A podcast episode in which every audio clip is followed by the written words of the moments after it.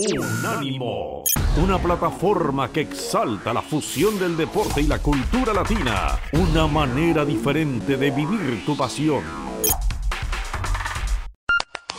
Yo soy Sebastián Martínez Christensen y esto es fútbol y algo más. Hola, yo soy Eduardo Leal y esto es fútbol y algo más.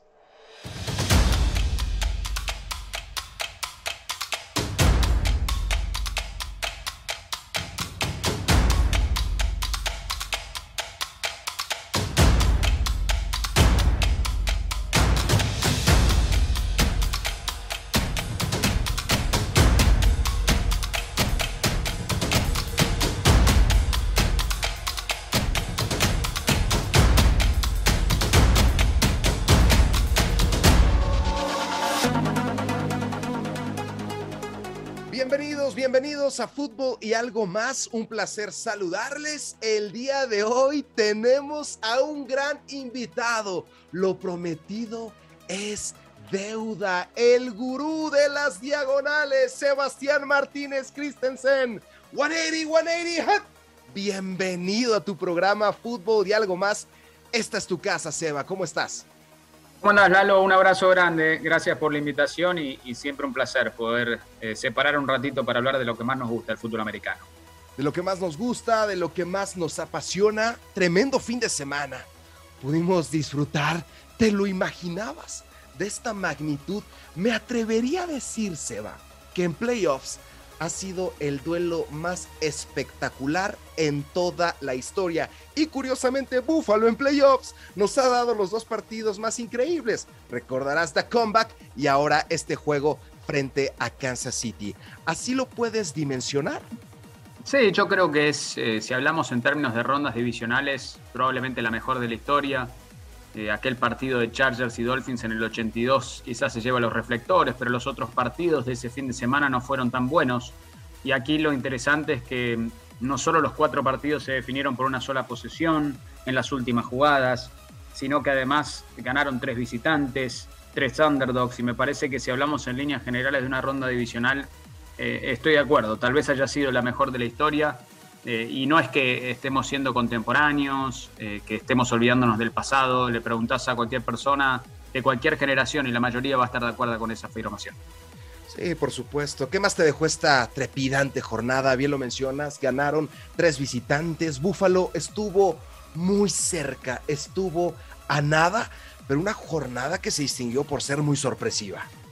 Sí, me deja que probablemente los equipos que estaban viendo el partido de Buffalo y Kansas City en su casa, el 85% de ellos está pensando en conseguir un nuevo coreback, porque Josh Allen y Patrick Mahomes juegan a otro nivel de fútbol americano.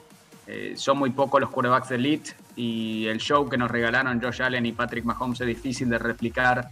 Eh, hoy en día las reglas y el deporte está yendo en una dirección donde cada vez el mariscal de elite tiene mucha más influencia en el juego eh, y entonces parece casi que condición sine qua non tener un quarterback de esas dimensiones y pretender ser contendiente al título. Allen y Mahomes a la altura de las circunstancias, tristemente uno tenía que perder, le tocó a Allen con estas reglas de tiempo extra que tal vez ahora entran más en debate, nunca tuvo la oportunidad de tocar el ovoide en el tiempo extra, pero la realidad es que tanto Kansas City como Buffalo con esos quarterbacks serán protagonistas durante la próxima década. Con esto me estás diciendo que es la gran y será la gran rivalidad de la AFC. Estamos viendo a Peyton Manning con Tom Brady. Estamos sintiendo que será la rivalidad de los próximos 10 años. Yo no sé si lo llevo eh, tan lejos, Lalo, y más que nada porque creo que en, aquel entonces, cuando Tom Brady y Peyton Manning sí fue una rivalidad, lo cual es curioso porque no son equipos divisionales, o sea, no son rivales divisionales, pero se veían siempre en la postemporada, cuando tocaba un duelo de temporada regular, había tanta diferencia entre ellos y el resto que ese se transformó en el clásico idóneo. Pero hoy en día, si uno revisa la AFC, la gran mayoría de quarterbacks jóvenes están de la conferencia americana, eh, y hay otros quarterbacks incluso en la misma división, por ejemplo, de Patrick Mahomes. No sé, Justin Herbert, le va a tener que ver las caras dos veces por año. Y si Herbert sigue evolucionando como pensamos muchos de nosotros, entonces tal vez ese termine siendo un clásico. Joe Burrow está en una final de conferencia. ¿Por qué no involucrar a él? Hay muchos corebacks jóvenes en la AFC, no así en la NFC, que prometen, que me hacen pensar que si bien sí, Allen es un fenómeno, Mahomes es un fenómeno, pero también hay otros jóvenes que levantan la mano y piden pista. Así que lo del clásico definido, lo del Manning Brady, creo que hay que esperar porque la riqueza se ha distribuido en la conferencia americana. Sí, lloramos con el retiro de Peyton Manning, lloramos con el retiro de Drew Brees, ya estamos sintiendo pasos en la azotea con Russell Wilson y Aaron Rodgers, creemos que tienen a lo mucho dos años que brindarle a la NFL, pero la liga queda bien protegida con estos personajes que mencionas, Herbert, Burrow de LSU, Allen, Mahomes, estos corebacks son en verdad el futuro de la National Football League. Sin dudas, eh, si vos pensás en la NFC, en el lado opuesto, ¿quiénes son los mejores quarterbacks? Tom Brady y Aaron Rodgers, cuyos futuros ahora están en duda. Eh, sí, Kyler Murray, Matthew Stafford es un talento interesante que sigue con vida. Jimmy Garoppolo probablemente el año que viene ni siquiera sea el quarterback de los 49ers y sea movido. Eh, habrá que ver con pasa, qué pasa con Justin Fields a futuro, pero lo que vimos en una muestra pequeña, cierto, no ha sido muy prometedor y Kyler Murray, como dije, es el otro, tal vez joven, talentoso que estaba en la NFC, pero no ha estado a la altura de las circunstancias en la postemporada, mientras que los otros quarterbacks que mencionamos han mostrado un temple impresionante. En el caso de Burrow, es increíble que lo capturaron nueve veces y él aún así actuaba como si nada hubiese sucedido y se las ingenió para guiar a su equipo al, triunfo. Entonces, eh, la verdad es que me inclino porque sí, porque el deporte está en las manos de los jóvenes de la AFC, la clase de quarterbacks que viene del draft no es particularmente la más fuerte eh, esto puede cambiar con cada clase de draft que pase, pero al menos a corto plazo sí creo que el futuro está en las manos de los jóvenes mariscales de la AFC. Y encontró una forma para ganar, bien lo mencionas. Récord, nueve sacks, récord en playoffs. ¿Qué tiene que hacer Burrow? ¿Qué tiene que hacer su línea ofensiva? ¿Qué tienen que hacer los bengalíes para de repente enfrentar a un Kansas City que con 13 segundos te cambian por completo la historia? Bueno, tienen un antecedente favorable los Bengals. Hay que recordar que en la semana 17 los Bengals le ganaron a los Chiefs y era un partido que Cincinnati necesitaba. De hecho, con ese triunfo se asegura la división y su pasaje a postemporada. Entonces, no es necesariamente un mal emparejamiento para Kansas City. ¿Qué tienen que hacerlo? Tienen que proteger mejor. Esa línea ofensiva ha sido el déficit de este equipo ya hace dos temporadas. Le costó una lesión de rodilla a Joe Burrow y tienen que empezar a proteger mejor a su joya más preciada me sorprendería si no se mueven en el draft, en la agencia libre, para tratar de reforzar esa unidad. Llamar Chase ha sido una muy linda historia, la química con Burrow es evidente, la defensiva ha jugado mejor de lo que muchos esperaban, pero todavía es algo vulnerable por aire, y por eso será interesante ver cómo pueden detener a Patrick Mahomes y compañía. Honestamente, si Mahomes juega como lo hizo ante Buffalo, creo que no hay equipo que pueda ganarle. Claro está, eh, los pecados de comienzo de temporada, donde Mahomes cometió más pérdidas de, balón a las cuales nos tenía acostumbrados, eh, se han reducido, eh, ha entendido cómo tener más paciencia cuando la defensiva rival te juega con un cover 2, es decir, con los dos profundos en el fondo, tomar las rutas intermedias, tomar las rutas cortas, no tratar de ir por el todo en todo momento. Y una vez que ha solidificado esa faceta de su juego, Kansas City tiene que ser, a mi criterio, el gran favorito al título, no solo ganar la Cincinnati. Por supuesto, esta dupla letal de LSU, Chase y Sonda Case, dijo Tony Romo. ¿No le ves oportunidad de repente a esta dupla de representar a Cincinnati en un Super Bowl por demás histórico? Segundo año de Joe Burrow, y digo segundo entre comillas porque el primero no lo jugó por su lesión. Segundo año de Joe Burrow y en Hollywood. ¿En algún panorama ves este escenario? No, no lo veo pero definitivamente es posible. Esto es deporte, vienen de ganar tres visitantes. Cincinnati creo que gane o pierda y no tiene nada que perder en esta semana porque gane o pierda ya se ha sobrepuesto a las, a las expectativas que habían puestas sobre ellos. Entonces está jugando con dinero del banco esencialmente Cincinnati, sin presión alguna. Y cuando eso sucede los rivales son peligrosos. Eh, si van a, en efecto, ganar el partido, Joe Mixon va a tener que tener más eh, acarreos que los que tuvo la semana pasada. Van a tener que imponer ese ataque terrestre, dominar por esa vía las trincheras, mantener a Patrick Mahomes en las laterales. Mucho más fácil decirlo que hacerlo. Eh, ¿Hay una manera? Sí. ¿La veo sucediendo? No. Pero aún así creo que Cincinnati es un equipo que está yendo en la dirección indicada y ni el más optimista fanático de los Bengals te diría que pensó que iban a llegar a esta instancia este año. Eres un insider, un cronista, un reportero, un hombre de campo sabemos que el colegial muchas veces es el salón de laboratorio de la NFL. Seba, ¿por qué no le dieron en la regla la oportunidad a Josh Allen de regresar, de tratar de anotar? Así pasa en el colegial. Yo sé que las reglas no se pueden cambiar en un minuto, pero ¿no se te hizo injusto que Josh Allen no tuviera esa oportunidad de regresar para su equipo? Sí, te deja un sabor medio amargo. Injusto no es la palabra, porque las reglas las conocen los dos antes de empezar. Entonces, una injusticia no es. Ahora, es incongruente con la dirección que lleva la liga. La liga, como dije antes, está yendo en una dirección donde hay exceso de fuegos artificiales, ofensivas explosivas, emociones por doquier. Y entonces, si nos están regalando un show semejante, sería congruente que en el tiempo extra al menos los dos mariscales tengan la oportunidad de tocar el ovoide. Eh, como dije antes, Buffalo no perdió porque fuese injusto, porque sabía las reglas. Buffalo no perdió por las reglas de tiempo extra porque perdió porque la defensiva no paró a Patrick Mahomes con 13 segundos por jugar. Eh, habiendo dicho eso, creo que es un momento para reflexionar, es un momento para quizás tratar de mejorar el producto que tanto nos gusta. Y, y yo entiendo por qué las reglas son como son ahora. Eh, la liga no quiere jugar mucho tiempo más. Eh, siente que la, ciencia les dice que los jugadores se exponen mucho más a lesiones y juegan otro cuarto extra. Un deporte que ya de por sí de tanto contacto, no quiere que se vayan muy largos los partidos, que se pisen las ventanas de encuentros. Pero en la postemporada creo que es un cambio que pudiese suceder. Tal vez jugar un cuarto completo como de lugar de 10 minutos, eh, obligar, si no querés hacer exactamente la regla de college, cuando hacen un touchdown, ir por dos puntos, eh, empezar después con conversiones de dos puntos. A mí esa no me gusta tanto de college, entiendo también porque lo hace a nivel universitario, pero definitivamente creo que esto ha puesto la conversación sobre la mesa. No me sorprendería si se cambian las reglas y al menos en la postemporada ese overtime sea modificado de cara al futuro. El bye week se va. ¿Cómo afectó a los equipos tanto en la conferencia americana como en la conferencia nacional? Tennessee, Green Bay, ahora resulta que descansar les hace mal a los equipos en playoffs?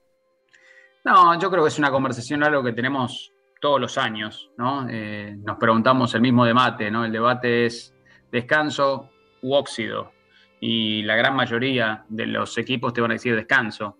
Es distinto cuando tenés una jornada de descanso, entonces en la semana 17 o en la 18 ahora yo haría jugar a mis titulares para que no estén tres semanas sin jugar. Pero sobre todo si tenés jugadores lesionados una semana libre de descanso te, te hace bien. Eh, si revisamos los números históricamente, es casi que 50 y 50 los equipos que ganan y pierden con semana de descanso. Green Bay perdió porque San Francisco fue más físico y porque sus equipos especiales fueron un desastre. Tennessee perdió porque Ryan Tannehill tuvo uno de los peores partidos de, su carrera en el peor momento posible, eh, no por la semana de descanso.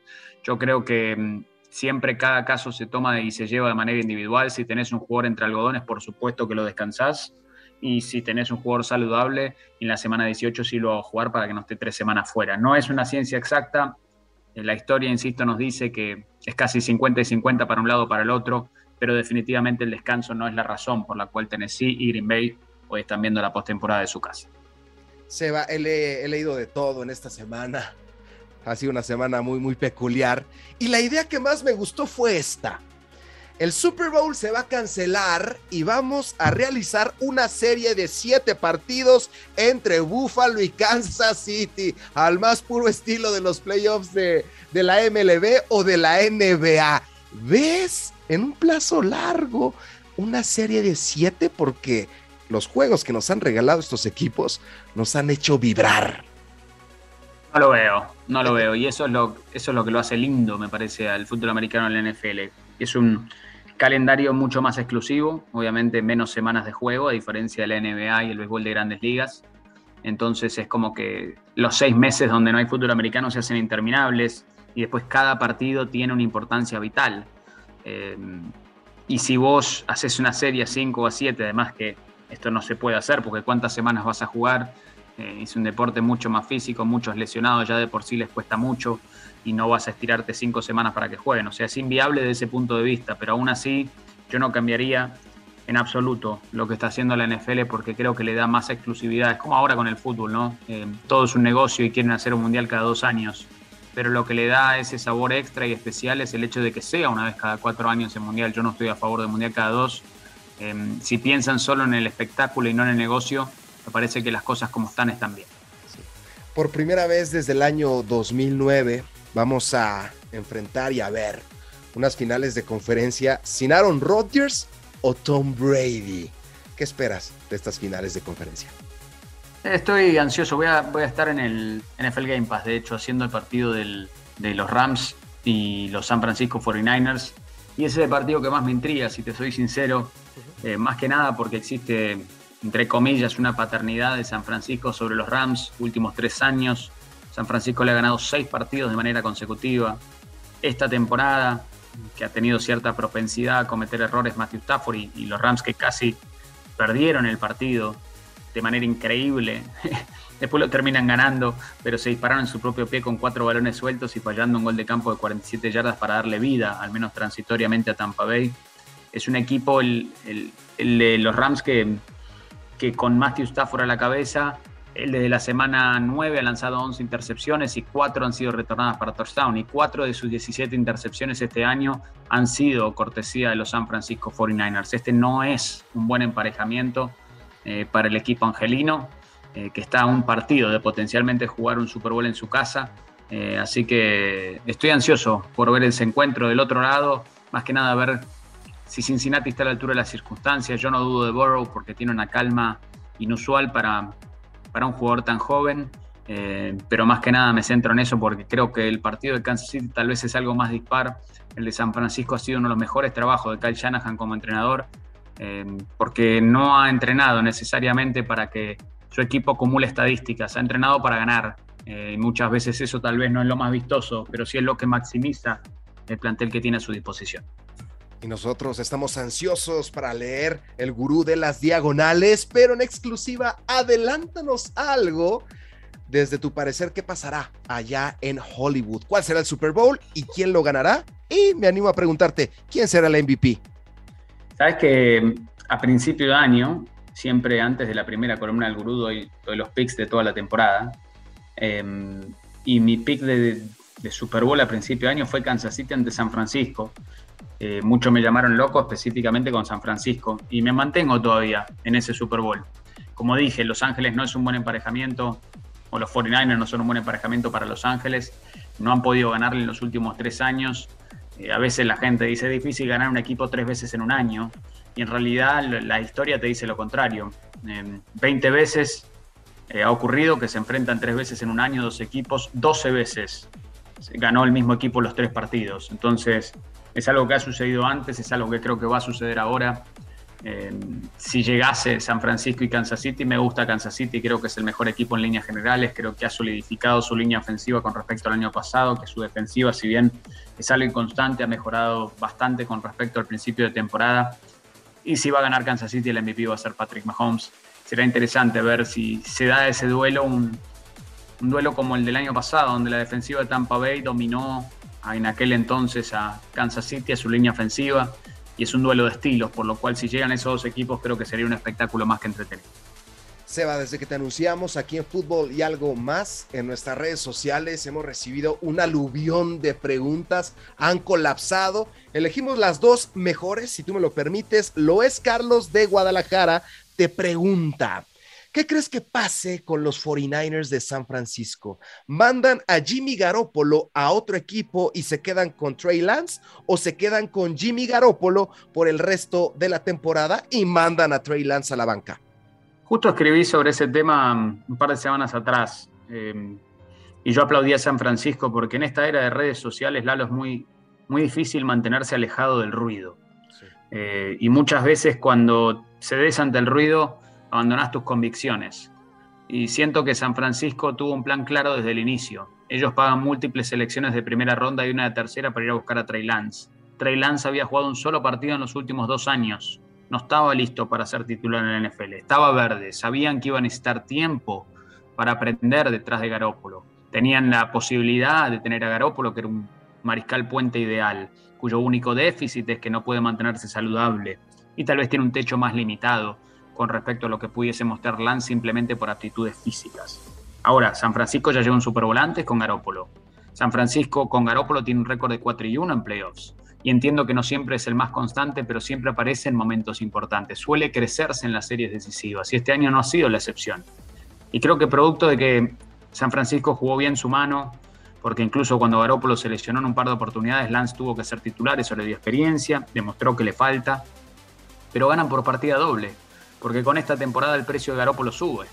Hay mucha escasez de mariscales en la NFL, mucha necesidad, entonces un equipo va a estar más que dispuesto, creo yo, a pagar mínimo una selección de segunda ronda por Garópolo.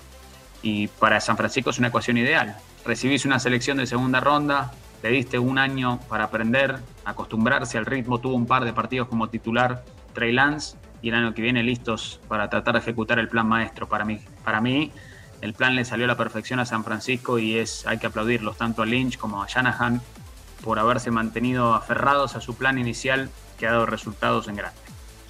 Carlos Ochoa desde Washington, D.C. pregunta, desde tu gran conocimiento, Sebas, ¿qué necesitan los vaqueros de Dallas para poder llegar a un supertazón? Varias cosas, eh, creo yo. Eh, está claro que la defensiva dio un paso adelante con Dan Quinn. Primero habrá que ver qué pasa con los coordinadores, si Dan Quinn o, Kellen Moore eh, toman un trabajo como entrenador en jefe no. La defensiva ha mejorado, pero igual todavía era muy propensa a jugadas grandes y esa es una tendencia que debe corregirse a futuro. Eh, creo que van a tener que tomar una decisión con Ezekiel Elliott. Cuando yo veía a los Cowboys, Elliott ya no vale su contrato, Pollard es el corredor más explosivo y tal vez es una buena idea moverlo o intentar moverlo y tratar de invertir ese dinero en otras áreas. Eh, yo no estoy convencido que Mike McCarthy sea la respuesta como entrenador en jefe. Eh, hubo algunos rumores que vinculaban a John Payton, que tal vez no sabe si sigue en New Orleans no va a ir a Dallas, a mi juicio, Peyton, porque le quedan tres años de contrato y si no sigue entrenando se va a retirar, un año sabático o ir a los medios de comunicación, pero no creo que vaya a los Cowboys. y la realidad es que el equipo tiene, Dak Prescott tiene que dar un salto de calidad en momentos decisivos.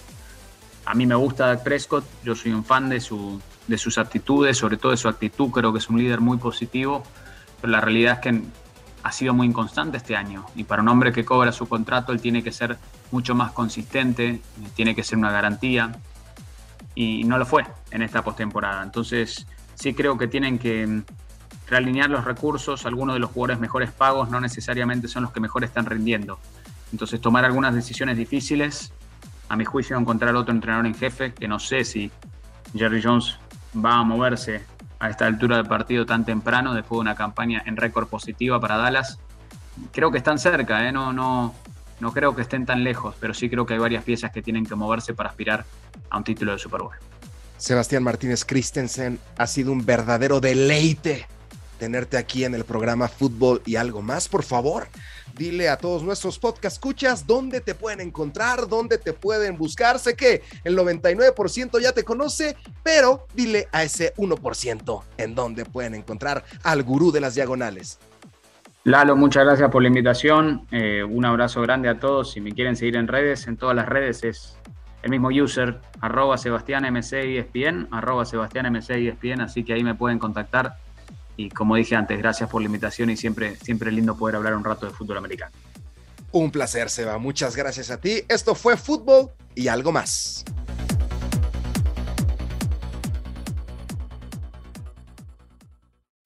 Unánimo, una plataforma que exalta la fusión del deporte y la cultura latina, una manera diferente de vivir tu pasión.